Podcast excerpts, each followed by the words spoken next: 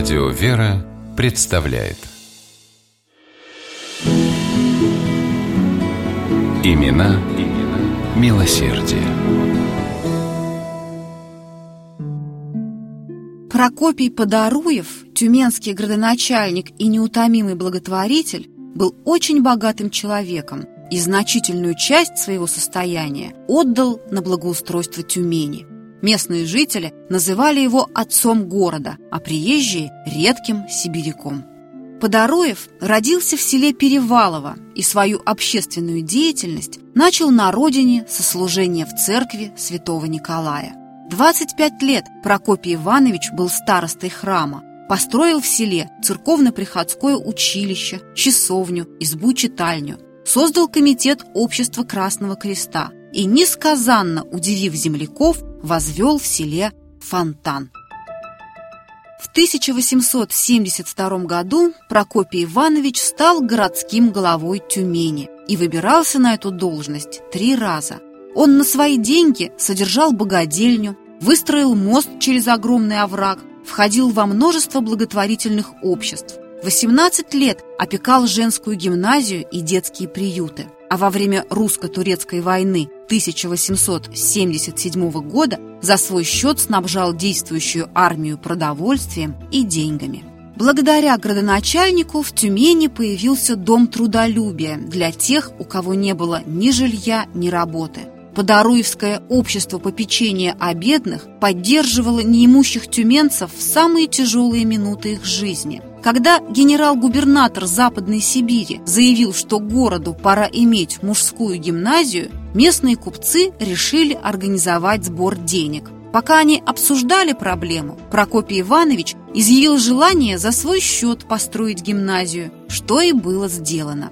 А 1895 год стал для Сибири революционным в техническом отношении. Подоруев построил в крае первую телефонную станцию. Но самым щедрым даром благотворителя стало возведение в Тюмени в 1878 году Александровского реального училища с домовой церковью. Вот что писала об этом газета «Ирбитский ярмарочный листок». Здание выстроено роскошное, каменное, двухэтажное. Оно потребовало денежной затраты около 200 тысяч рублей и было пожертвовано городу. В превосходно оснащенном училище было отделение механики с паровой машиной, токарными станками и прочими инструментами, отделение физики с телефонами Эдисона и даже фонографом, химическая лаборатория, которой мог позавидовать любой университет, превосходная библиотека и музей. Об этом училище, уровень преподавания в котором был не хуже, чем в столицах, упоминал словарь Брагауза и Эфрона – Немногие учебные заведения России удостаивались такой чести. За столь царский подарок Подоруева пожаловали званием почетного гражданина Тюмени. Увы, 90-е годы стали для него трагическими. Прокопий Иванович разорился, и протягивать ему руку помощи, как всю жизнь делал он сам, никто не собирался. Всеми забытый, благотворитель умер в декабре 1900 года. Похоронили его в родном селе.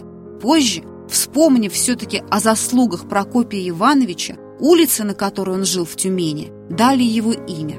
История не сохранила ни одного портрета Подоруева, но осталась добрая народная память об этом человеке. И уже в 21 столетии на родине благотворителя поставили памятник. На его пьедестале написано «Промышленнику, градоначальнику, меценату, от благодарных потомков.